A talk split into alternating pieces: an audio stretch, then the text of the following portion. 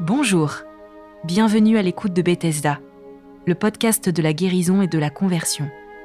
Ici, nos témoins vous racontent comment l'extraordinaire a bouleversé des vies ordinaires et comment le Christ, avec ses saints et les anges du ciel, est tout le temps à l'œuvre dans toutes les circonstances de la vie. Des femmes et des hommes comme chacun d'entre nous qui acceptent de raconter leur histoire en toute sincérité et simplicité. Bethesda, c'est deux fois par mois un nouvel épisode, un nouveau témoin, un nouvel éclat de la grâce et de l'action de Dieu qui est partout et qui ne demande qu'une chose, que nous entrouvions notre porte pour être submergés d'amour.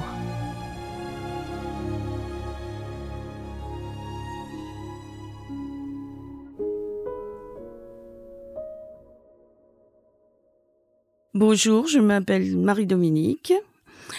Je me demande si mon histoire n'est pas banale pour des chrétiens, mais pour moi, elle est extraordinaire, miraculeuse, un peu douloureuse, plutôt douloureuse, lumineuse et très importante. C'est-à-dire que cette histoire a été le centre et le sens de ma vie à l'âge de 40 ans où j'ai rencontré Serge qui avait 60, 62 euh, ans à l'époque, donc 22 ans de plus que moi. Mais l'âge ne comptait pas. Euh, C'était indifférent. Euh, il me paraissait peut-être comme un grand frère en fait, mais je vais dire comment je l'ai rencontré parce que ça a été une longue histoire avec plein de signes, de choses étonnantes. Euh, j'ai été élevée dans la religion chrétienne, comme la plupart des gens euh, vers 1950. Je suis née en 1946. Mes parents étaient très croyants, je pense, mais ils en parlaient peu.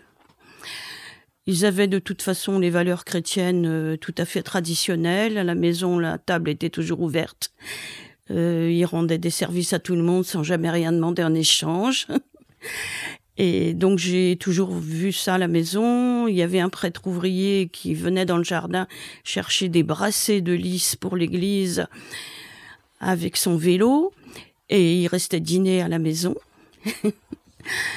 euh, on le trouvait très drôle d'ailleurs, on l'aimait bien. voilà. Et je suis allée au catéchisme le jeudi, à la messe obligatoire le dimanche matin mes parents n'allaient pas à la messe, mais nous, on était obligés d'y aller. Et en fait, j'aimais bien la messe, j'aimais bien le catéchisme, et j'étais à l'école laïque parce que bon, c'était euh, au départ, c'était évident qu'on allait à l'école laïque. Euh, mes frères y sont allés aussi et ils ont été retirés parce que le directeur de, du collège était pédophile. Donc mes parents les ont retirés. À l'époque, on ne pouvait absolument rien dire. Ils ont été mis dans un collège religieux tenu par des chanoines. Voilà. Et nous, on est restés à l'école laïque. Euh, mes parents étaient excommuniés puisque les divorcés à l'époque l'étaient. Mon père était divorcé pour des raisons que moi je trouve très justes. Il s'en est toujours senti un peu coupable mais je pense qu'il a bien fait. Parce que d'abord, euh, avec ma mère, ils se sont aimés jusqu'à la mort, ils se sont aidés jusqu'à la mort. Ils s'aimaient énormément. Mon père était, faisait des cadeaux à ma mère. Enfin bon, ils étaient très très liés. Donc c'était bien. Et puis de toute façon, j'aurais pas été là s'ils ne s'étaient pas mariés.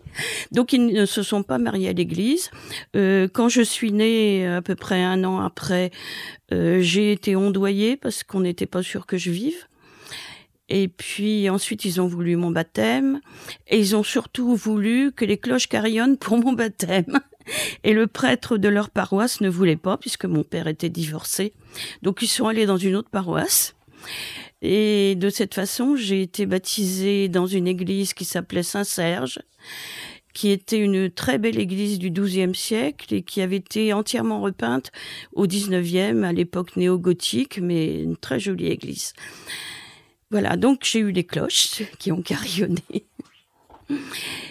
Ensuite, donc, je suis allée à l'école laïque. À l'école laïque, on avait des enseignants socialistes, communistes, francs-maçons, qui ne s'en cachaient pas. Il y avait beaucoup l'esprit de la Troisième République. Mais euh, on avait une semaine de retraite pour faire les communions solennelles à l'âge de 11 ans.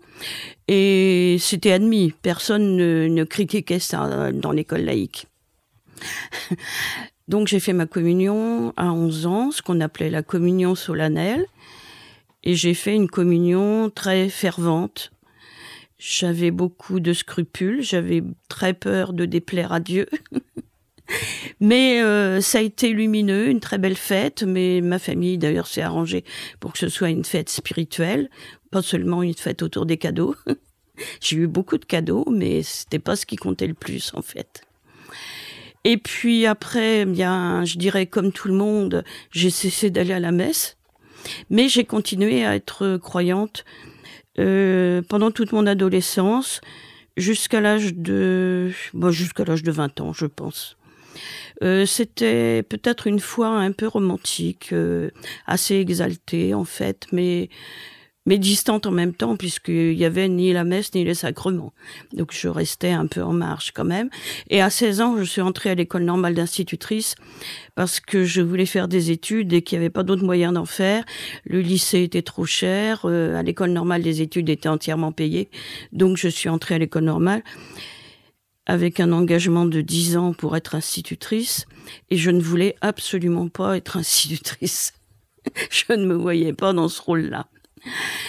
Donc à la fin des études, euh, j'ai été nommée dans un petit village du Choletais, complètement perdu, au milieu de champs de culture euh, extensive, des champs vides, sans arbres et tout.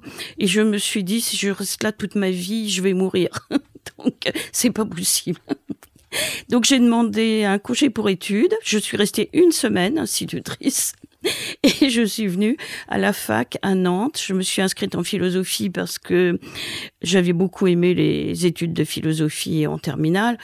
Mais tout de suite, j'ai très vite compris qu'il y avait un énorme décalage entre la philo en terminale et la philo à la fac. Ça n'avait rien à voir.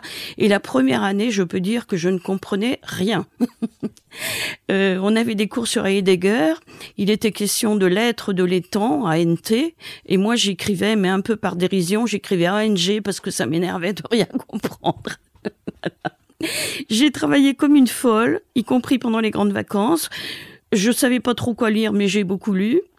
Et la deuxième année, j'étais, j'étais au niveau. Ça, ça allait. Et puis j'avais aussi découvert que la sociologie existait. Donc je me suis inscrite à la fois en philosophie et en sociologie.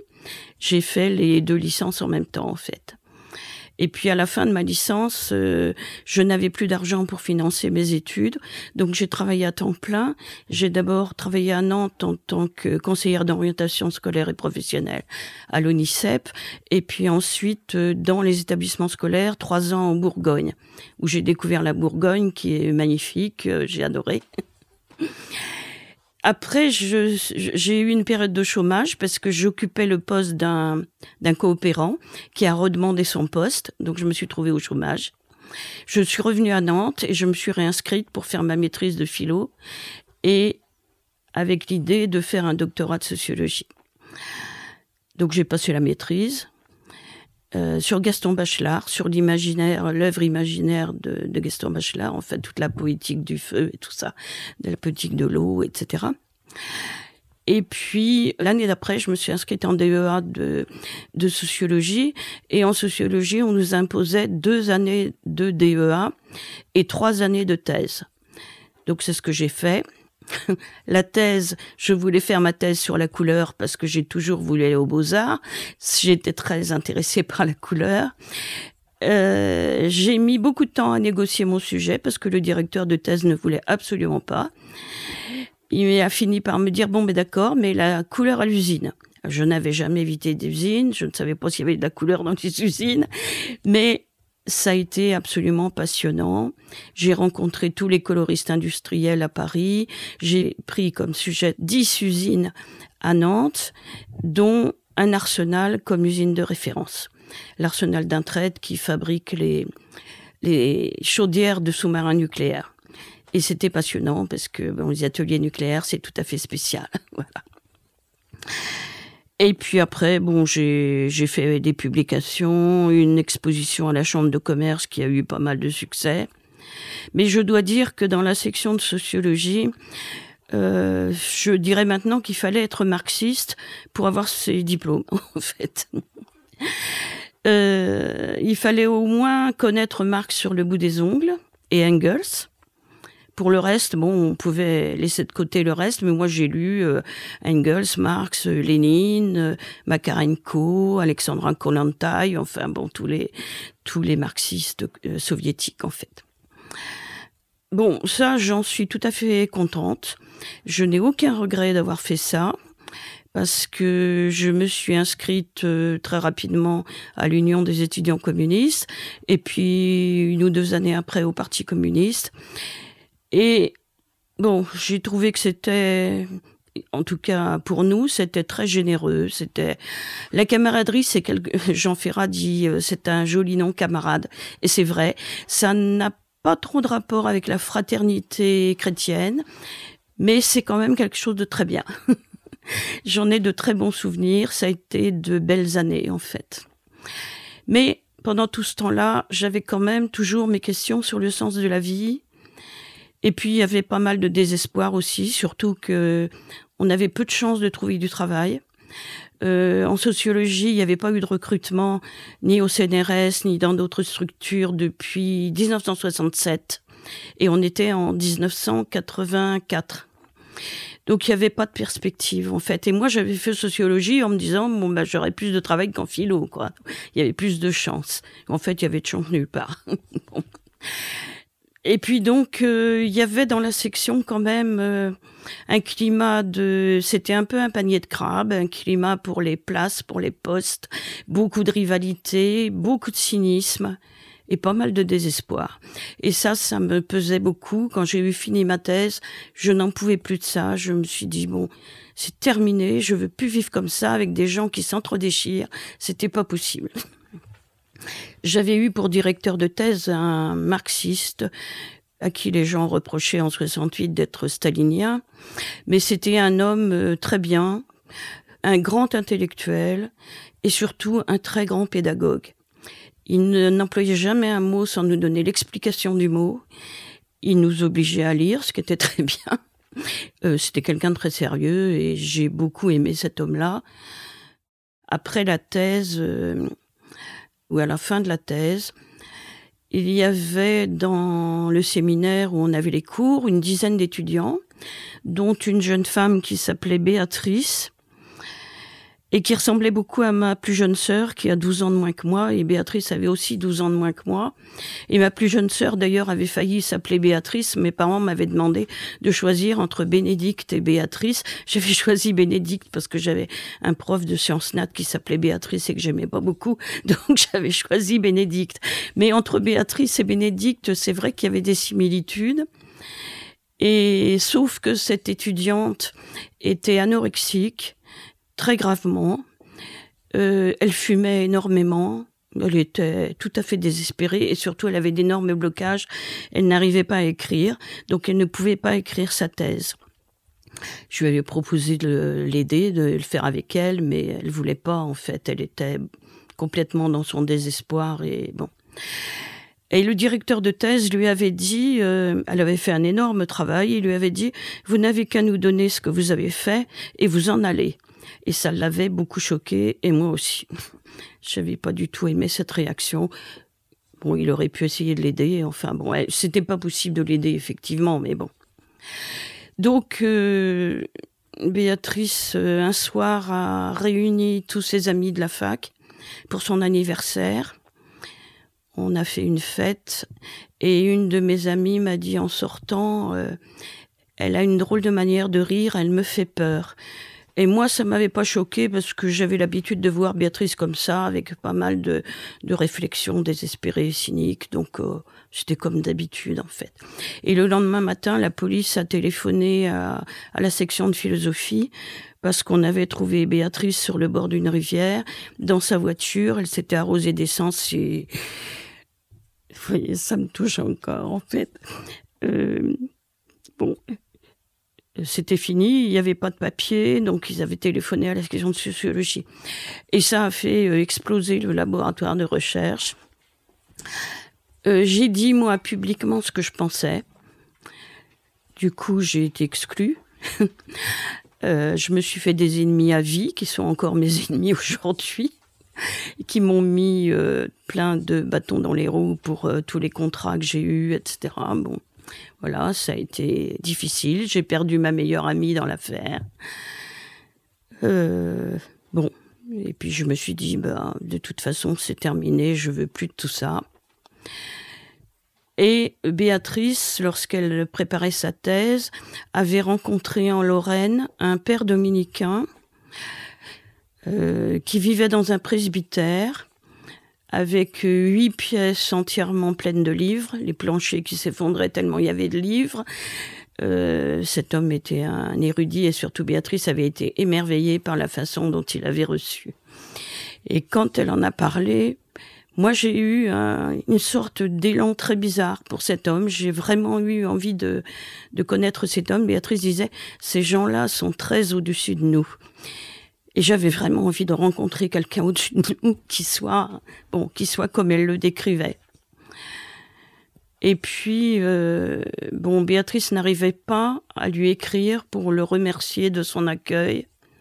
Je lui avais proposé là encore d'écrire parce que pour moi écrire bon ça coule de source, c'est ma respiration, donc je pouvais l'aider, mais elle n'a pas voulu. Et puis une fois qu'elle qu'elle s'est suicidée, je me suis dit qu'il fallait que ce prêtre sache à quel point elle avait été euh, réconfortée et bouleversée par son accueil, que c'était pas normal de pas le remercier. Donc je me suis dit que j'allais lui écrire pour lui dire mais je savais absolument pas où lui écrire. J'écoutais tous les dimanches matins sur France Culture les émissions religieuses par intérêt. Alors c'était les musulmans, les orthodoxes, les protestants, la libre pensée, la franc-maçonnerie, j'écoutais tout attentivement.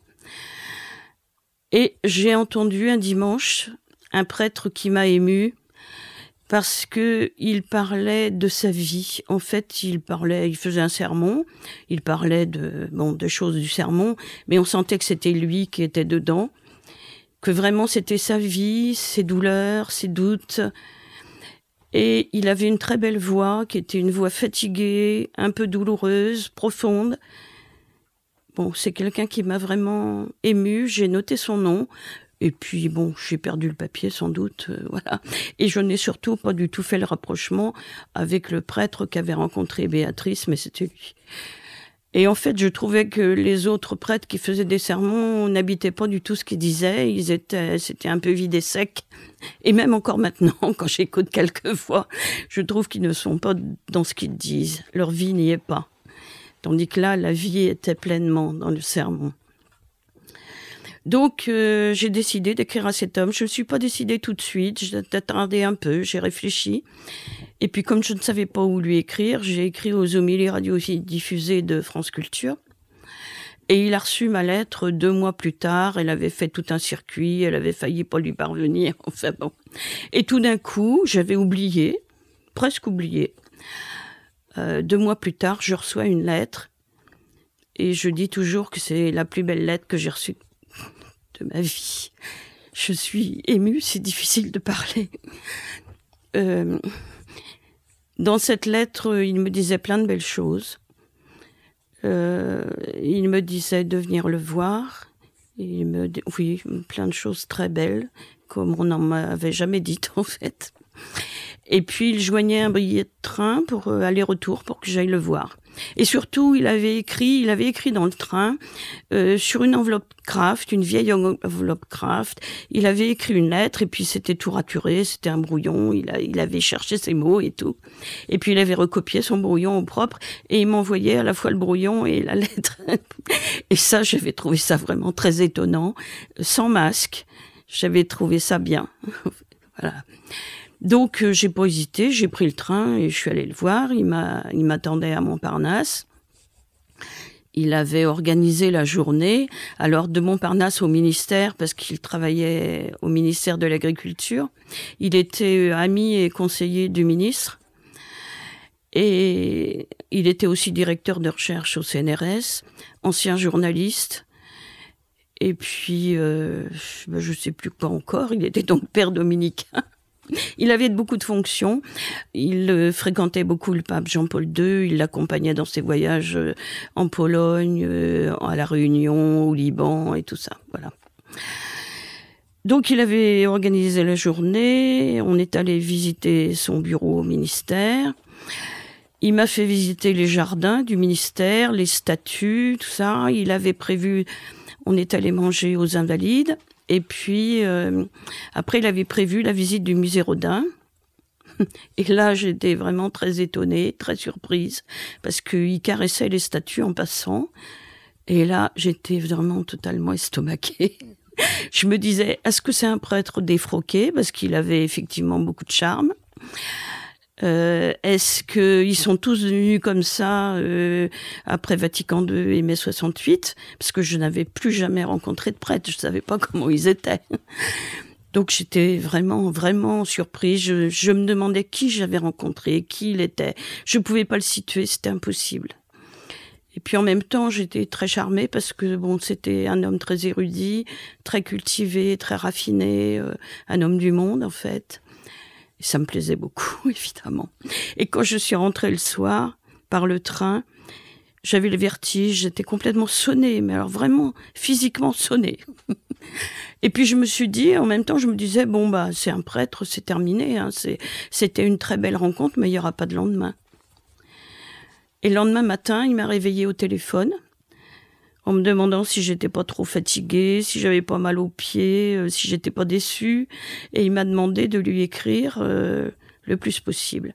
Et moi, il faut pas me demander ça parce que bon, après j'arrête plus. J'écris tout le temps. Je peux dire que je lui ai écrit tous les jours. Et lui, il me téléphonait tous les jours aussi le soir. Alors le soir tard, euh, il logeait au ministère. Je pense qu'il y avait des chambres à côté parce que parfois il chuchotait pour ne pas être entendu. Et il me parlait de, sa vie, de sa foi, de sa famille, de ses voyages, de, tout ce qu'il vivait en fait. Et je trouvais qu'il était quand même assez déprimé. Il était, il y avait beaucoup de choses pas drôles dans sa vie, et surtout c'était un grand malade parce qu'il avait eu euh, jeune, il avait eu la tuberculose, il avait des séquelles de la tuberculose il avait eu un cancer du côlon. Il avait là aussi des séquelles. Il souffrait beaucoup, en fait, tous les jours. Et entre-temps, il avait des allergies, enfin, plein, plein d'ennuis. Voilà. Et moi, ça, ça me touchait à cause de mes parents, puisque ma mère avait vécu de l'âge de 2 à 22 ans en sanatorium à Roscoff, au centre de Peraridi, avec une tuberculose osseuse. Et mon père était rentré des camps de prisonniers avec une pleurésie qui a dégénéré en tuberculose. Donc il y avait des similitudes en fait, et puis pas vraiment des similitudes d'âge parce qu'il était plus jeune que mes parents. Mais euh, bon, il était plus âgé que moi aussi, donc je me sentais concernée. Et surtout, la première fois que je l'ai rencontré, j'ai vraiment eu l'impression de l'avoir toujours connu. C'était quelqu'un, je me disais, mais j'ai l'impression de l'avoir connu avant de naître. Et ça, ça m'est toujours resté. C'est quelqu'un que j'ai toujours connu, que je reconnaissais et qui en même temps était inconnu. Donc c'était compliqué. Je n'arrivais pas à me situer par rapport à tout ça. Et puis bon, on a continué à écrire, à se téléphoner. Euh, et puis il y avait des choses étonnantes aussi. Il y avait des sortes de transmissions de pensée parce que par exemple, je lui écrivais l'après-midi, je postais pas la lettre, je la postais que le lendemain, et le soir il répondait à ce qu'il y avait dans ma lettre de l'après-midi. Donc ça c'était très surprenant aussi. Et ça a duré donc euh, la première année, c'était en 1986. En 1987, mon père était très malade, il était en train de mourir d'un cancer généralisé. Et Serge, puisque bon, ce père dominicain s'appelait Serge, m'a beaucoup, beaucoup aidé autour de la mort de mon père. Il a été très présent. Il m'a redonné de l'espoir par rapport à l'avenir. Et puis aussi, euh, quand je me suis trouvée devant le lit de mort de mon père, j'ai eu l'absolue certitude que sa vie ne pouvait pas s'arrêter là, que c'était pas possible, qu'il était parti ailleurs, mais que ça continuait. Ça, ça, ça a été évident. Donc Serge a été très présent. Ça a presque rendu la mort de mon père euh, quelque chose de beau, de lumineux, de bah, triste bien sûr. Hein, J'avais beaucoup de douleur, mais bon. Euh, c'était pas seulement de la douleur. Voilà. Et puis donc, euh, il est venu dormir chez moi aussi un jour, parce qu'il venait à Nantes faire des colloques. Et j'ai oublié de dire quelque chose de très important, c'est que je l'avais déjà rencontré en fait, mais je m'en étais pas aperçu. Un jour, euh, quand j'étais en thèse de sociologie, il y avait eu un colloque sur les religions populaires et il était venu faire une conférence au colloque. Mais ça m'avait pas particulièrement arrêté. J'avais écouté ça comme toutes les autres conférences. Et puis je l'avais vu aussi euh, dire, enfin Béatrice était allée lui dire bonjour. Et j'avais trouvé qu'il avait l'air d'un vieux scout. Et j'avais trouvé, il avait un imperméable moche et tout. Bon, il m'avait pas particulièrement séduite, mais et je m'étais pas trompée parce qu'effectivement, il avait été scout et il avait gardé un peu l'esprit scout. Donc je l'avais déjà rencontré effectivement. Et puis dans l'immeuble de Béatrice, euh, à l'époque où j'allais chez elle la voir, euh, il y avait une, une voyante qui, qui était gitane, qui s'appelait Lonche Stanislas, qui était très célèbre à Nantes. Et moi j'étais marxiste à l'époque et aller voir une voyante, c'était pas pensable, c'était impossible. Mais en même temps, ça me tentait beaucoup. Et un jour, je me suis décidée. Je me suis dit bon, allez, c'est une expérience de terrain. Je vais aller aller voir comment ça se passe chez les voyantes en tant que sociologue. Bon, mais c'était pas vrai, c'était que j'avais vraiment envie qu'on me rassure sur mon avenir. Et cette femme a été vraiment étonnante, c'est-à-dire que donc je ne connaissais pas Serge à l'époque parce que c'était deux ou trois ans avant de le rencontrer. Euh, elle avait 80 ans elle m'a reçu dans sa chambre qui était comme une roulotte de gitane, alors des tissus fleuris partout, des chapelets, des, des images du Christ et de la Vierge, des fleurs en plastique, enfin vraiment la roulotte gitane. Elle sort ses tarots et elle commence à me dire, je vois un homme, il porte une croix sur lui, c'est un prêtre, et moi, j'étais décidée à ne rien manifester, à ne rien répondre, parce que je ne voulais pas qu'elle devine à travers mes expressions quelle était ma vie et qu'elle me trompe, en fait. Donc, j'étais impassible. Donc, elle a fait un très long monologue qui a duré peut-être une heure, une heure et demie, où elle m'a entièrement décrit Serge, sa famille, où il était à ce moment-là, ce qu'il faisait, les livres qu'il avait écrits, tout, toute sa vie, l'avenir avec moi. Elle m'a dit, vous aurez partage d'un patrimoine, et à la réflexion, c'est tout à fait vrai, puisque je suis redevenue catholique à cause de lui, avec lui. Et elle m'a dit, vous finirez votre vie avec lui, ce qui est vrai aussi, parce qu'il est tout le temps présent dans ma vie. Plein de choses. Et à la fin, elle m'a dit, bon, je vais chercher son nom, son prénom. Alors, son prénom commence par S. Ça pourrait être Serge. Et alors je lui dis de tac au tac, ben, vous vous trompez parce que je ne connais aucun prêtre et aucun Serge. Et elle m'a dit, alors vous le rencontrerez parce que mes cartes ne mentent jamais. bon, euh, alors en rentrant chez moi, j'ai tout écrit mot à mot dans un cahier en me disant comme ça je pourrais vérifier si, si c'est des bobards ou pas. J'ai rangé le cahier, je l'ai oublié. Et puis un jour, beaucoup plus tard, en 87 justement, Serge m'a dit quelque chose au téléphone il m'a dit qu'un temps, il avait quitté son couvent pour habiter dans un presbytère parce qu'il était en désaccord avec son ordre et son couvent surtout sur euh, euh, la religion populaire justement, la communion solennelle et des choses comme ça. Donc il avait quitté son couvent et la voyante me l'avait dit effectivement. Du coup, j'ai repensé au cahier, je suis allée le rechercher et j'ai vu que tout était vrai dans ce qu'elle avait dit. Et ça, je le comprends toujours pas. Mais je me suis dit que, bon, ça voulait dire que notre rapport au temps est faux, en fait. Et que euh, quelque chose est inscrit dans l'éternité, qu'on ne voit pas, mais qui est là. On a une petite part de libre puisqu'elle m'avait dit, euh, surtout, faites ce qu'il vous dira. Surtout, surtout, faites-le. Elle voyait que je n'allais pas le faire, en fait. Et bon, ça, c'était ma part de liberté mais pour le reste, tout était inscrit, c'est sûr. Et ça, aujourd'hui, c'est ma plus grande conviction pour croire, en fait. Je crois effectivement qu'on est inscrit dans l'éternité, que les choses. C'est comme l'Apocalypse de Saint Jean, le livre est écrit, on le roule, on le déroule, euh, voilà, tout est écrit. Mais on a des choix possibles à l'intérieur, mais pas de grands choix quand même. voilà. Euh, avec Serge, j'ai travaillé aussi pendant six mois à Paris. Donc on se voyait au ministère, dans son bureau. On allait des fois se promener en ville aussi parce que, bon, il avait des courses à faire. Des fois, on allait ensemble faire les courses. voilà, je, pas plus, on, se voyait et voilà. Et puis moi, ça, comment dire, ça habitait mes journées en fait. Après, en 1988, c'était moins bien. Il commençait à être, à dire des choses bizarres. Euh, il était plus agressif certaines fois. Et puis après, il me téléphonait pour s'excuser parce que il avait dit des choses un peu dures.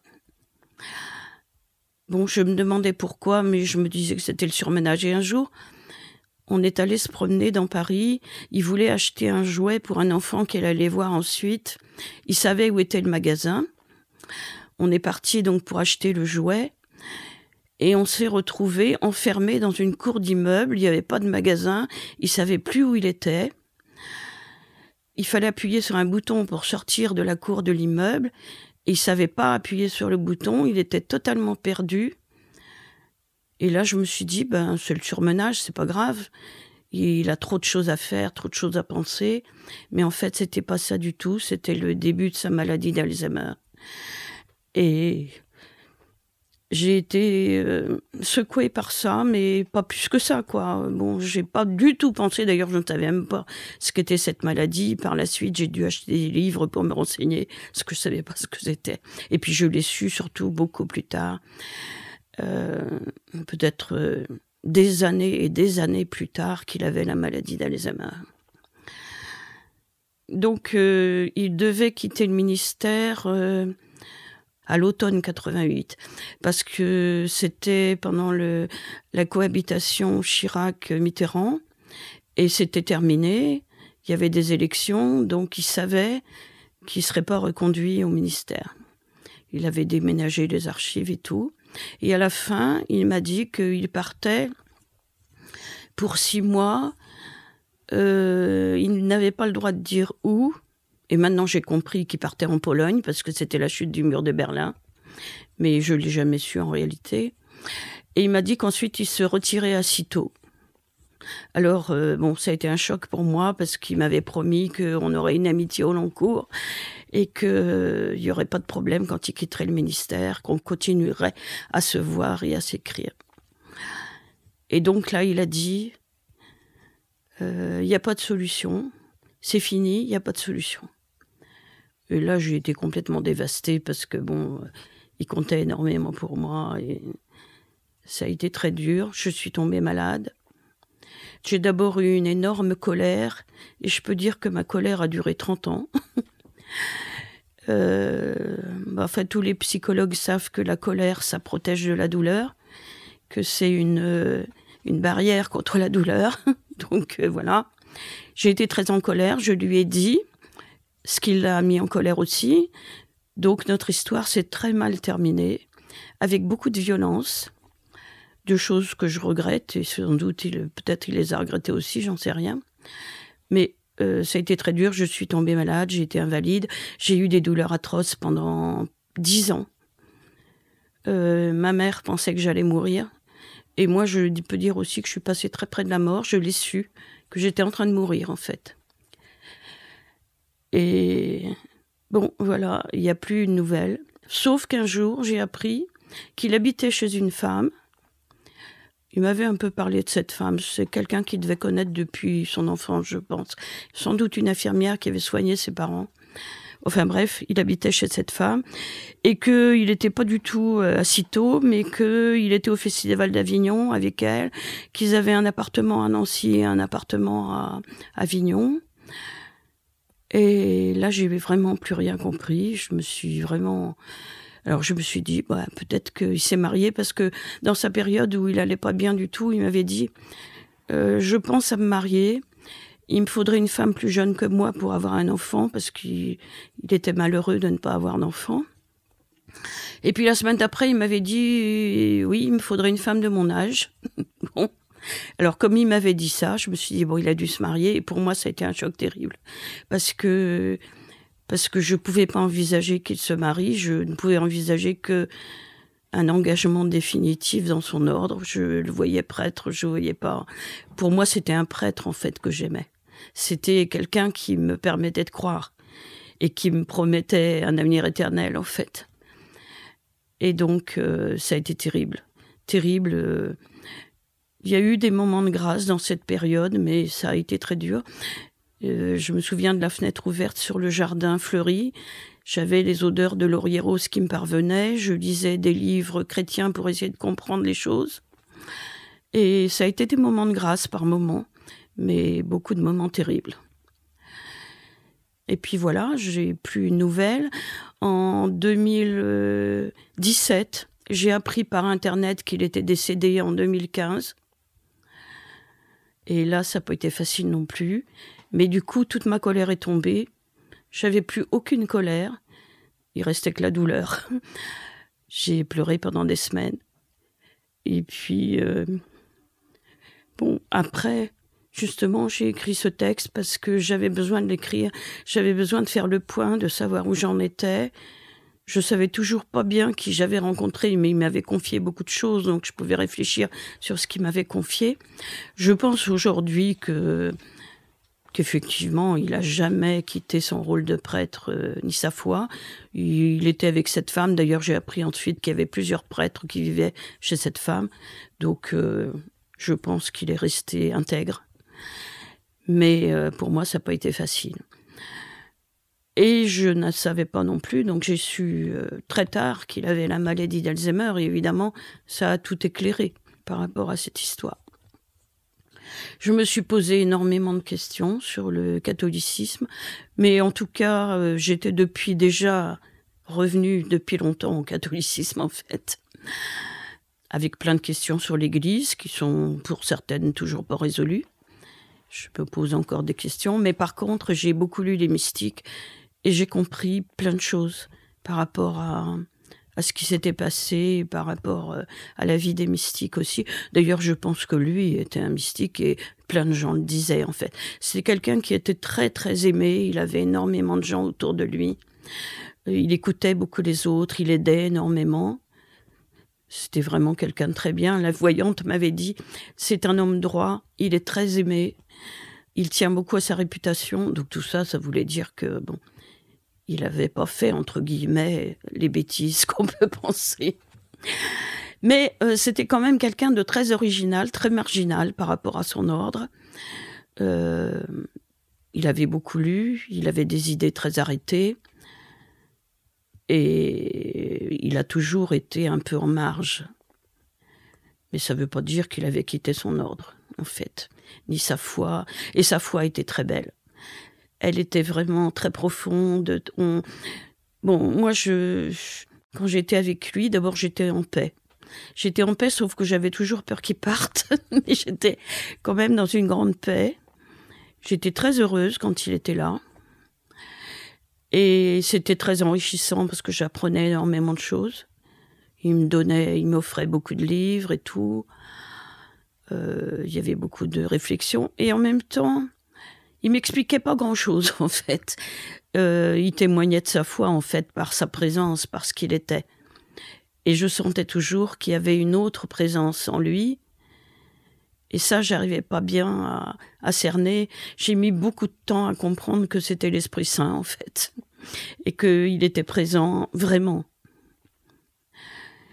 Alors, euh, bon, je me suis longtemps demandé si je m'étais fait des illusions, si je n'avais pas tout inventé. Mais euh, non, je pense pas. Et maintenant, je suis un peu plus sereine. Mais euh, la douleur est toujours là. Sauf que je sais que je le retrouverai. Et que même parce que j'ai toujours ressenti comme un jumeau, en fait. Comme un jumeau, étranger, étranger, mais jumeau.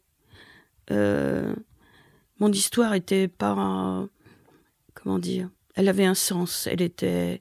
Enfin, je pense que cette histoire a un sens éternel. Voilà. J'en ai parlé à des amis qui n'ont certaines pas voulu comprendre et d'autres qui ont refusé d'entendre. voilà, parce qu'elles ne sont, la plupart de mes amies ne sont pas catholiques ni chrétiennes. Elles sont plutôt athées, euh, sans précisément, enfin disons qu'elles pensent qu'après la mort il n'y a plus rien. Voilà. Et moi, ça, euh, je pense que le, néant, penser au néant, penser qu'il n'y a plus rien, c'est très reposant. Mais en même temps, c'est très désespérant.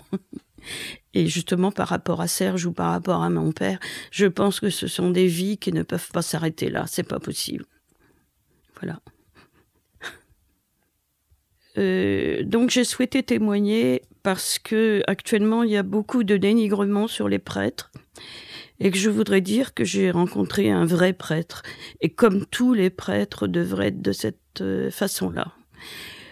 Pour que les gens croient, je crois que les sermons ne servent pas grand-chose, mais qu'on doit témoigner par sa présence, par son être, et pas par des paroles, enfin des paroles évidemment, mais euh, la parole ne suffit pas, il faut être vraiment dans sa foi, à l'intérieur de sa foi, et qu'on ne peut pas croire si ça n'est pas une foi intérieure.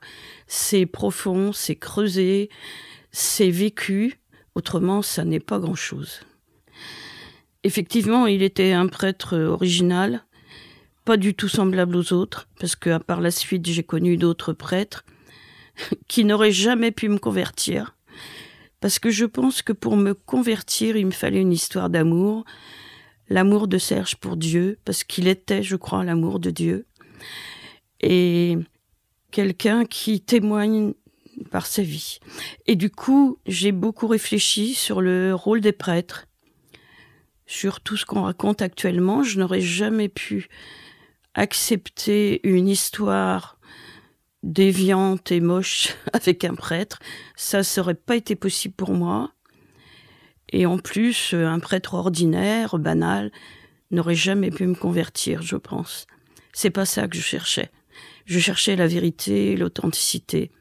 Et pour Serge, bon, son ordre est en rapport avec saint Thomas d'Aquin, le beau, le beau, le bon, le vrai. voilà. Et je pense que c'est ça l'essentiel j'ai beaucoup réfléchi sur le mariage des prêtres, puisque bon, les prêtres orthodoxes se marient, et en même temps, pour moi, c'est difficile d'envisager le mariage d'un prêtre, les mariages de prêtres. Les prêtres orthodoxes, je trouve qu'un prêtre qui se marie n'est plus disponible pour tous. Et Serge était vraiment disponible pour chacun, pas pour tous, pour chacun justement, de, de façon intime et proche. Et quand on est marié, on a le souci de ses enfants, de sa famille. Euh, on est moins disponible, je pense. Et puis aussi, j'ai beaucoup réfléchi sur la 16. J'ai beaucoup lu les pères de l'Église et je pense qu'effectivement, euh, le célibat, c'est un sacrifice, surtout pour les hommes. Pour les femmes, sans doute moins, mais pour les hommes, oui. Et bah, c'est important, la 16, parce que s'il n'y en a pas, euh, c'est une vie banale, ordinaire. Et trouver Dieu, ça nécessite des efforts quand même. voilà, et surtout une intégrité. Et je trouve que quand on s'est engagé, on doit respecter ses engagements. Et c'est ça aussi qui m'a beaucoup blessée dans la dans la rupture avec Serge, qui était violente, parce que il m'avait promis que l'amitié, parce que j'avais eu peur au début, et je lui avais dit que je préférais rompre plutôt que d'avoir une amitié éphémère. Et là, il m'avait promis que ce serait pas le cas. Et puis tout d'un coup, voilà, ça s'arrête et c'est éphémère. Et ça, c'était une trahison. Voilà. Mais bon, maintenant je sais que c'est sa maladie d'Alzheimer qui lui a fait faire des choses qui ne lui ressemblaient pas. Donc j'ai tout pardonné. tout pardonné, mais la douleur est quand même là. je pense qu'il y a beaucoup de gens actuellement euh, qui, ont, qui ont des problèmes euh, avec leurs relations avec les prêtres, et les prêtres qui ont des problèmes aussi cette histoire-là m'a beaucoup fait réfléchir sur toutes ces questions. Et je pense que quand on a vécu des choses comme ça, on peut aider les autres. D'ailleurs, au début, j'avais lu un livre qui s'appelait L'homme interdit de Janine Maroncle. Ça m'avait beaucoup choqué, ce livre. Euh, et je trouve qu'elle à l'époque, elle n'avait pas assez mis l'accent sur ce qu'on peut en retirer soi-même de positif dans cette histoire. C'est une histoire très douloureuse, mais au bout du compte, quand même très lumineuse. Et il est mon guide, il est ma, mon phare pour finir ma vie. Euh, donc je pense qu'il y a beaucoup de gens aussi que ce genre de témoignage pourrait aider. Voilà, c'est pour ça que je témoigne. Et puis aussi pour rendre hommage à Serge, parce que, parce que des prêtres pareils, euh, c'est vraiment des trésors.